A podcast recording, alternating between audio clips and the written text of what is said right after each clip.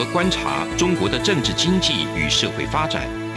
世界各国又是如何看待中国的影响力？而两岸间有哪些焦点议题与新闻事件？深入解析，多面向的透视中国。欢迎收听《这样看中国》。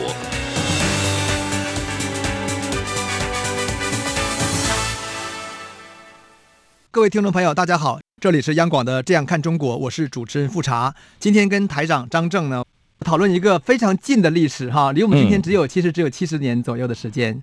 我们现在做中国史的这个分析，好像已经这个历史越拉 越拉到现代了。对对，我真的很担心富察的这个这个身家性命吗？嗯、对，谈这么尖锐的题目，不会不会不会，因为这是历史了。哦、我们我们今天谈的是公私合营。嗯、那我们之所以谈想谈公私合营，是因为现在。当代的中南海在提出的这个政策叫共同富裕，对对，就是你把两个连在一起了。对，可是因为我不是我连的，是很多的读书人跟知识分子一看到共同富裕，嗯、马上就想到想到当年的公司。对，那我就想说，好，那我们来讲讲公私合营的历史，然后看看这个公私合营的历史跟现在的共同富裕之间到底有没有什么特别的一些连接。公私合营是什么概念呢？你有听过吧？公私合营？其实我没听过，哎，真的啊？那你听有有没有听过叫社会主义的工商业改造？那更没听过，更没听过，就是通通变变共产党。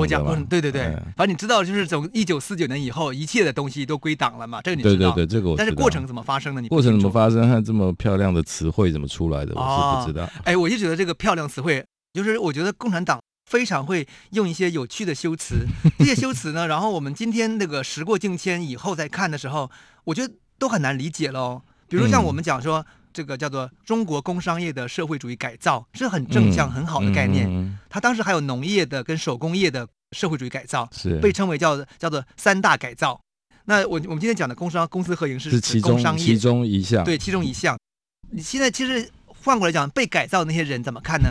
就是我的钱被你拿走了，对不对？然后可是呢，他他的 说法是，说法是你被改造成我们社会主义的新人了啊，所以双赢的状态。呃，是不是双赢？就是说起来是双赢，请历史学学家去判断哈。那我们先把历史讲一下，大致上就是说，一九四九年时候呢，外资跑掉了。嗯，然后呢，官僚资本，也就是国民党的资本也跑掉了。嗯，这个我们清楚吗？那没跑掉的是哪些人呢？就是被中国共产党称为叫做民族资本的那些人。这个我听过。比如说你做小生，你做小小本生意，你跑不掉嘛？嗯，对不对？你加个开个小店，或者说你自己的工厂可能有二三十人，或者你开一个戏院，像梅兰芳一样开个戏院，那你这个戏院有资产呢，有营业收入啊。特别想跑。那对你可能也没想跑，那可是你这些东西它不是属于呃社会主义的公有制嘛？我爷爷那时候的厂就没有跑，所以你的爷爷就被公私合营了。然后他后来就跑了。哦，他跑了，但厂就被没收了。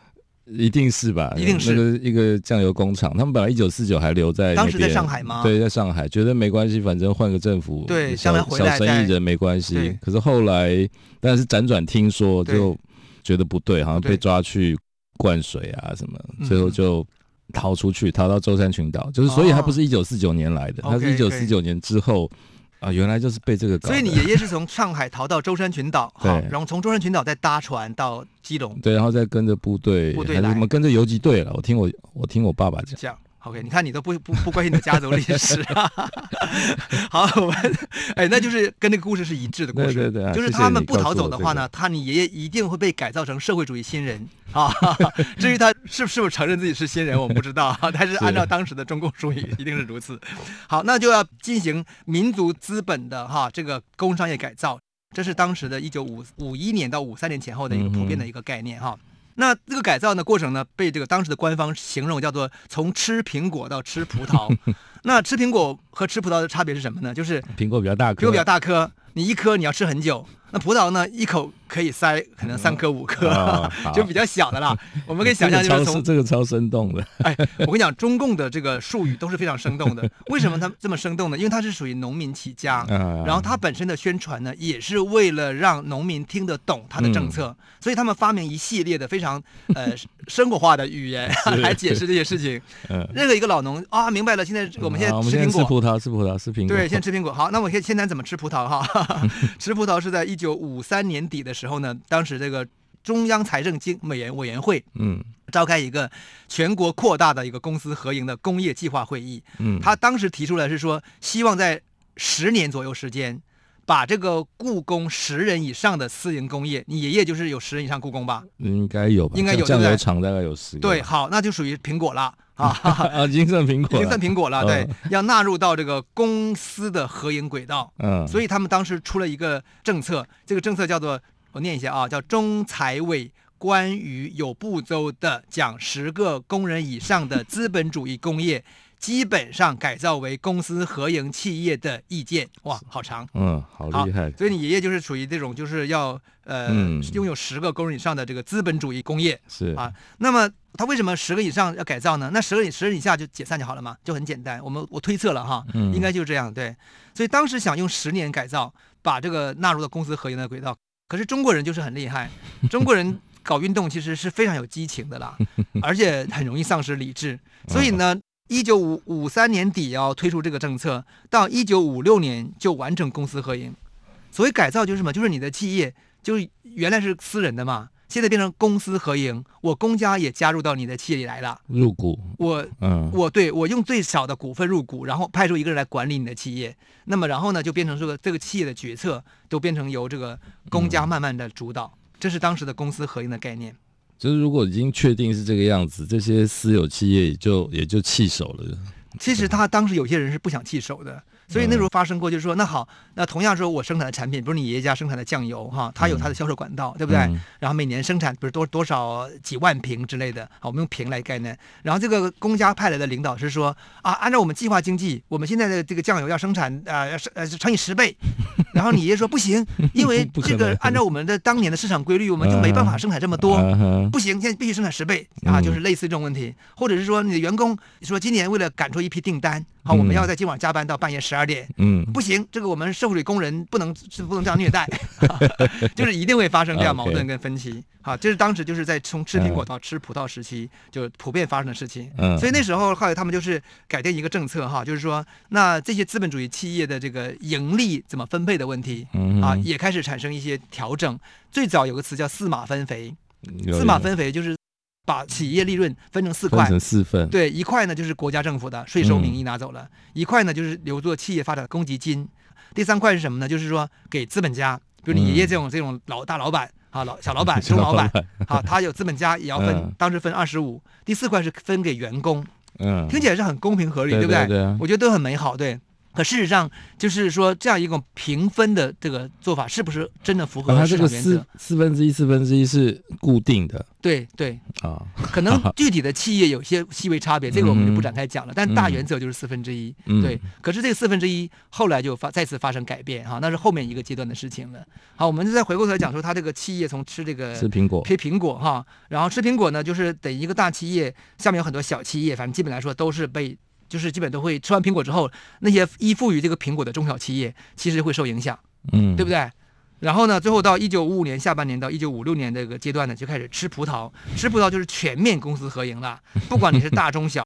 就是大的已经快搞定了，现在就是吃小的，这样的话就形成了一个他们被称为叫做叫资本主义工商业社会主义改造的高潮，好，就是基本完成了，而且当时是敲锣打鼓的，就是在街上去推广这个公私合营啊，然后非常积极的，大家我看这个宣传画。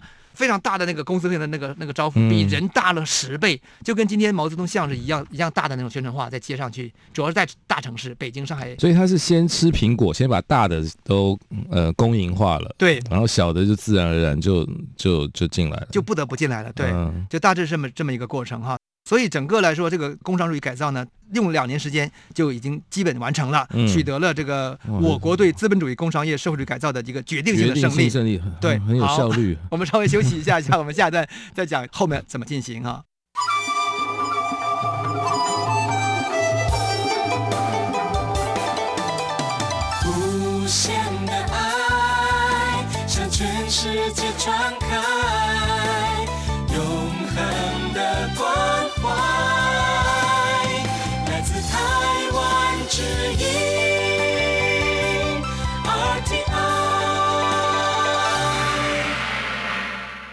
好，我们回来哈，这是央广的《这样看中国》，我跟台长哈继续讨论这个他的爷爷当年是如何被这个公司合营。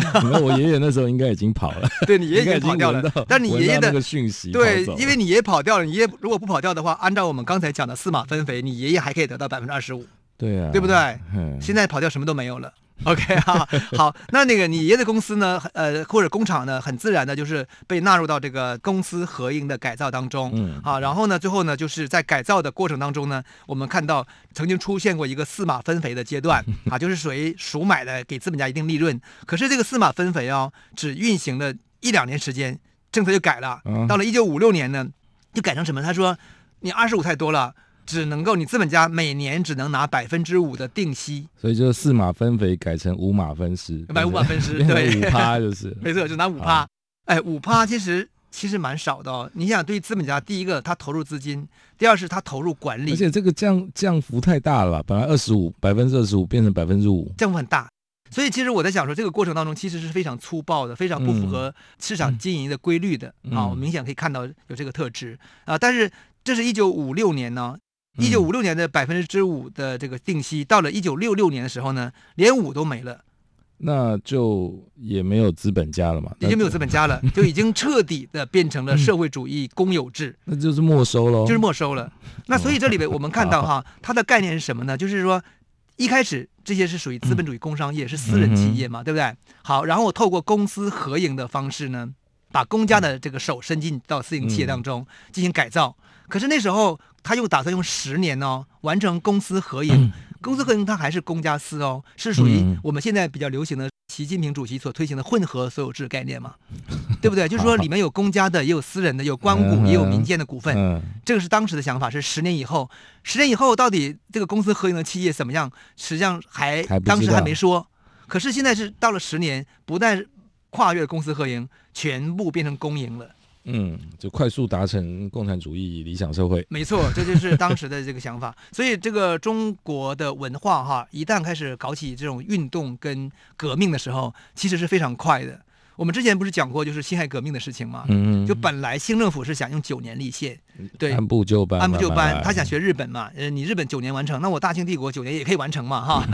结果呢，两年，两三年不到，提早完成，就被革命推翻了，就被迫提前。这种快速达成就会有无无限的后遗症，一定是。所以现在政府，如果你推行任何政策，你想快速达成，其实都是很难的，嗯，因为这个就是不符合事物的规律了，哈。是是是。那么这个刚。刚才我们讲的是这个社会主义工商业的改造嘛，哈，还当然也也包括其他改造，农业跟手工业的改造。嗯，但是农业跟手工业一定比工商业简单很多。因为农业、手工业比较是小农，对小对，而且而他们资本力量也很弱，然后农业的这个农民的整个的社会组织力量也很弱，嗯、所以其实基本上来说，就是他做法就是先把土地分给你，嗯，我把地主赶走了，土地分给你，然后再把土地再回收给国家，这个过程很漂亮，让农民。就是非常服服帖帖的跟着他的政策走，可最后就被完全剥夺了。所以最后呢，整个中国的政府变成中国最大的唯一的一个地主。那到今天为止，中国的土地制度还是国有的嘛？嗯，啊，就是基本上是从一九五六年完成这个社会改造之后才实现的。这就是公私合营的故事。那我们就是之所以会谈这样一个故事。主要是因为就是最近这个几个月前呢，二零二一年的八月份时候，现在的中南海他们这个中央财经委员会的会议当中，他们提出一个共同富裕的概念，嗯，然后同时把共同富裕呢跟这个第三次分配做挂钩，嗯啊，强调就是说这些高收入的人群跟企业要回报社会。那我们想一下，当初的高收入人群就是那些资本家嘛，那么今天的高收入人群也是那些资本家嘛？对不对？嗯，我们目前现在的中国的这个术语当中不用资本家，他们用的是非公经济人士。现在吗？对呀。哦，因为资本家就像马云啊，什么马化腾这些，对他们不是资本家啊，他们是非公经济人士。你听的是雾煞煞的哈。就是有钱人，就是那像那个演艺人员也是。对，像赵薇也不是资本家。可是如果要是按照这个一九四九年以前的这个市场经济逻辑，就是资本家。嗯，我个人认为是说。其实这个是本来西西方为主导的这个市场经济哈，和他们的资本主义社会，它是不忌讳谈资本家的，因为我们的社会本质就是资本社会，嗯，对不对？我们的财产是私有财产嘛，嗯，那你钱多了你就变成资本家，嗯，那你钱少的话你就是劳工阶层，对不对？这是西方社会的一个，台湾也是这样情况，台湾呢？不过你说在中国就是公是国家国家，而且是应该是这样子。然后这些少数例外，就所以是非公。对，你刚说叫什么？非公经济人士，经济人士，他们叫非公经济人士。哎，反正就是我，我觉得现在我们在要用用中国的概念去理解中国的历史啊和中国的政治。好，好，那我们讲就是说这样一个共同富裕的概念，我其实第一反应就是什么？哇，这个东西历史上太熟悉了。嗯，什么叫大同社会，对不对？我们当时在《礼记》的《礼运篇》当中就有大同章啊，专门谈就是不患寡而患不均，就是要人类社社会理想来的大同社会。中国人很早就有这样一个思想，或者中国文化很早就有这样一种平均主义思想了。嗯，那后来我们看到像洪秀全在天朝田亩制度当中谈到的什么有田同耕、有饭同食、有衣同穿、有钱同使。哎，有钱同使很高境界。那个台长，你的钱让就让我来花，你愿意吗？我们互相花，互相花。你的钱是我的钱，我的还是我的。呃、所以我我就是这个东西是跟资本主义的私有制是完全不同的概念哦。嗯。好，那到孙中山提出三民主义，吾党所宗，以建民国，以进大同。嗯。其实本身都是这种想法。嗯。毛泽东更是更是不用讲，搞人民公社，然后大家一起吃饭，一起种地。台湾人也是用一起用大同电锅。啊，台湾的大同真的，哎，这个大同电锅真的是那个大同哦，哈。对，对我相信当年成立的时候，应该是，应该是，所以可见这种大同的理想，在这个儒家文化圈跟汉字文化圈当中的影响力还是蛮大的。嗯、只是今天台湾人在使用大同电锅做饭的时候，脑子想的不是天下大同吧？想说这个电锅怎么还不坏，不能买新的？对对，OK，好，好，那这个大同社会共同富裕哈，嗯、跟三次分配的概念其实捆绑在一起，我觉得蛮有趣的。嗯，那什么叫三次分配呢？就是第一次分配就是市场分配嘛，嗯，好，第二次分配是政府分配嘛，对不对？嗯、利用税收分配嘛，这个都是西方经济学的一个核核心概念。嗯、第三次分配呢是这个以前是一个中国的经济学家叫厉以宁提出来的，嗯、他的意思是说企业可以做自愿的捐献，嗯啊，比如公益捐献呢，这种分配当然不是市场分配，嗯，也不是政府分配，而是比较偏重一种。道德上的分配，力量就是他是自愿的，自愿的。嗯，其实像比尔盖茨说啊，我死以后把我的财产全部捐给这个什么基金会，嗯，这就是第三分分配啊。嗯，那这个东西是实际是基于市场也没有政府的压力的情况下完成的一个个人的一个选择，对不对？嗯，那可是现在中国政府是政府是号召这个各地呃有钱人进行共同富裕，共同进行第三次分配，结果是什么？结果你就看到说好，马云就说了，呃，不是，其实不是马云，是阿里巴巴，马云那时候已经。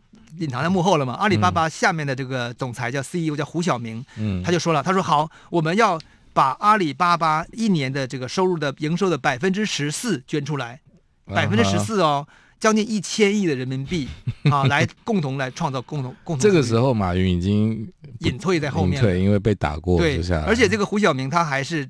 由这个角色转成叫做阿里巴巴公益事业群的总裁啊，啊，非常精准的抓到中国现在这个政府释放的讯号，来去 来去来去调整自己的政策 是。啊，包括腾讯要捐出五百亿啊，来启动共同富裕计划，嗯，还有其他公司像浙江的吉利收购沃沃尔沃的这个中国企业、嗯、汽车企业的龙头，他是做法是什么呢？是把这个一万八百八十四名员工进行授权的这个股份的方式。来完成共同富裕，就是我寄的钱给员工了。嗯，这个概念其实都跟一九四五零年代的这种公司合营的方向很像耶。嗯，对不对？所以我就觉得说，好像看到共同富裕，难免 不想到公司合营啊。好，那我们再休息一下下，我们节目一会儿再回来继续讲第三次分配哈。好。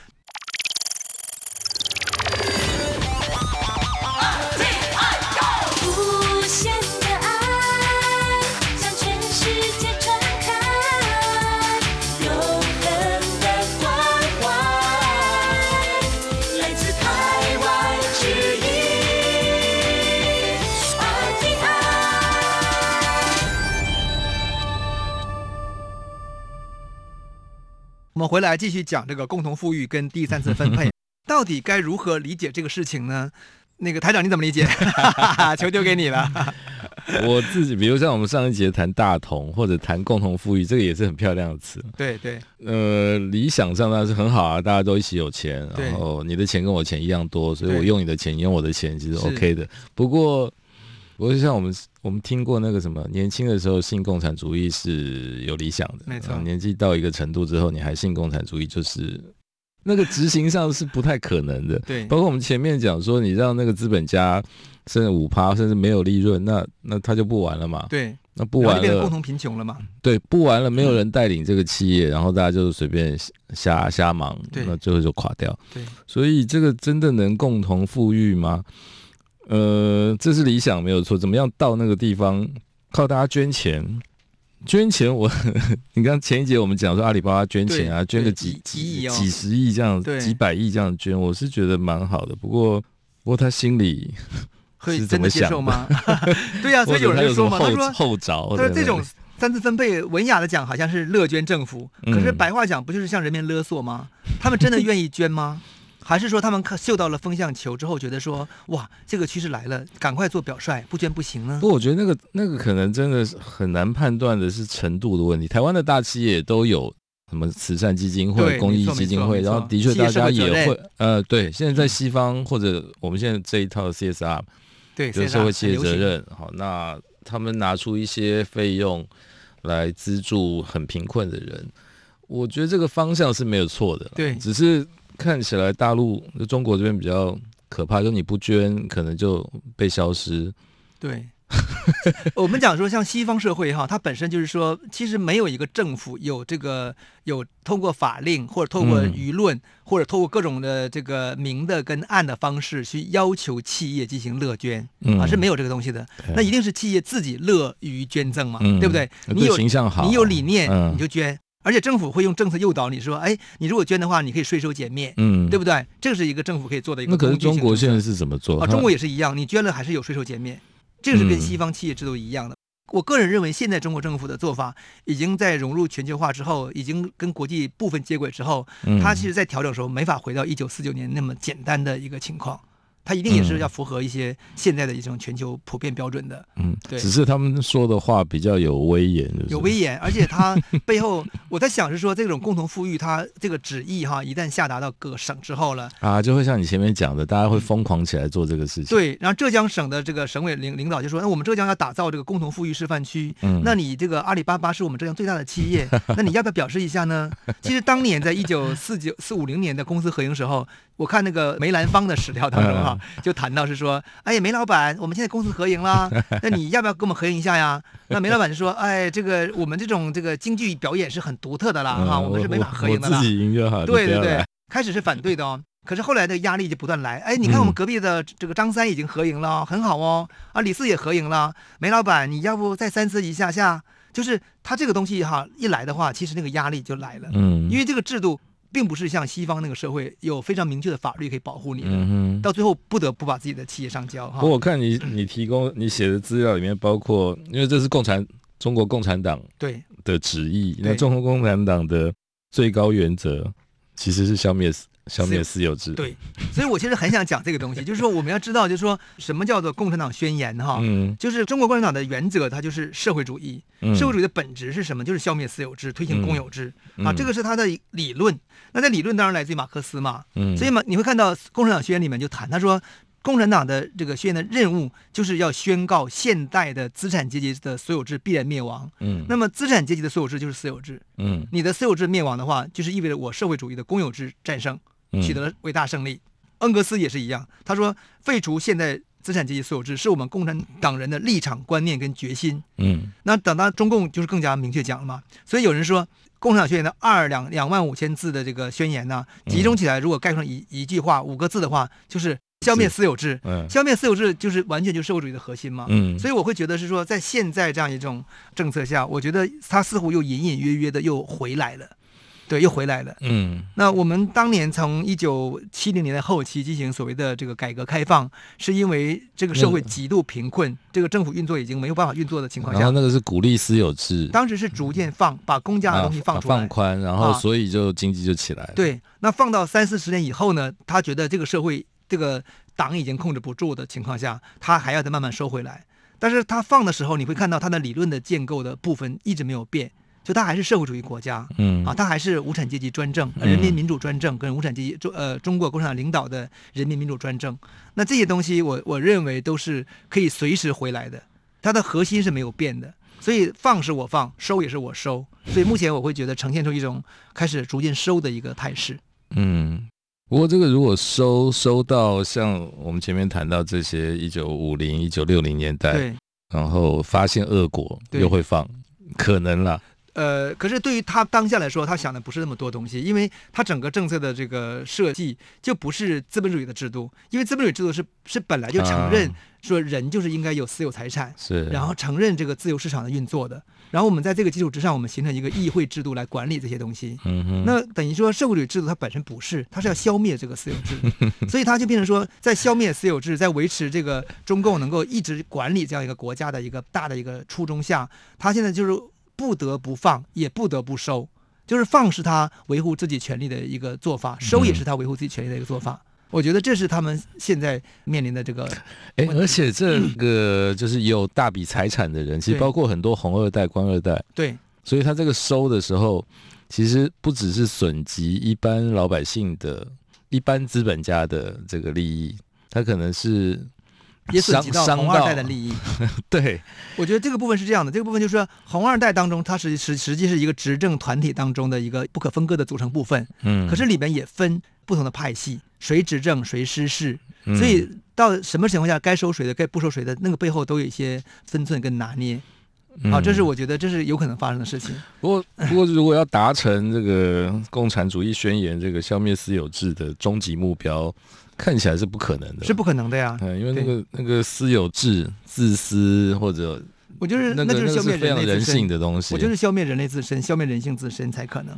所以我会觉得是说，实现共同富裕这种一个概念哈，我觉得是本身就是一种这个非常脱离现实实际的一种 一种理想啊，一种这个左派的进步的这个不可触及的东西。因为实际上真正能达到的是相对平等的一个社会，就我们推行福利，推行。像我们谈的是机会平等，就是你可以去有机会去变得很有钱，对，每个人都有机会变得很有钱，但不能完成，不能变成绝对平等的一个一个社会，因为绝对平等社会历史上曾经发生过，就是说像一九。这个六零年代文革之后 进行那个绝对公平的一个共产社会的时候，它造成的结果就是共同贫穷。所以习大大要恢复他年轻时的梦想，可以这样说，就是说他也许他不是他也许他不是想达到共同贫穷，他真的是想的是要共同他想要共同富裕。对，可事实上就是这样一种。当年人民公社也想要达到共同富裕，也是这个想法。对啊，对。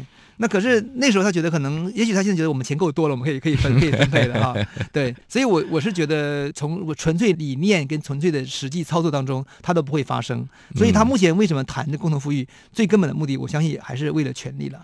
不过这个对于目前贫困的人，可能心情好一点。对，他们所以很支持，而且提出这个口号，对于中下层一直是得到拥护的。这是没办法，这就是人也是人类无法回避掉的一些东西。好，那我们今天的节目就到此结束。好，好，谢谢台长，谢谢大家。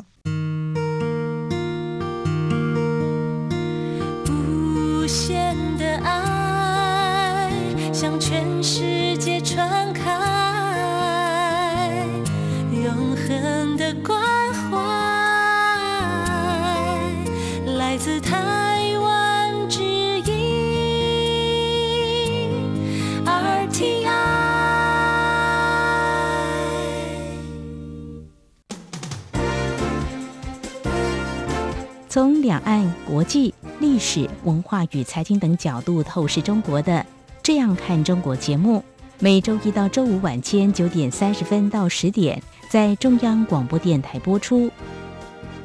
如果您对《这样看中国》节目有任何收听想法或意见，欢迎寄信到台北市北安路五十五号，也可以透过电子邮件的方式。节目有两个信箱：二零二零 at。R t i 点 o r g 点 t w，或是二零二零零二零三 n e w s at gmail dot com。再次谢谢听众朋友们的收听与支持，请持续锁定每周一到周五晚间九点三十分到十点播出的《这样看中国》节目。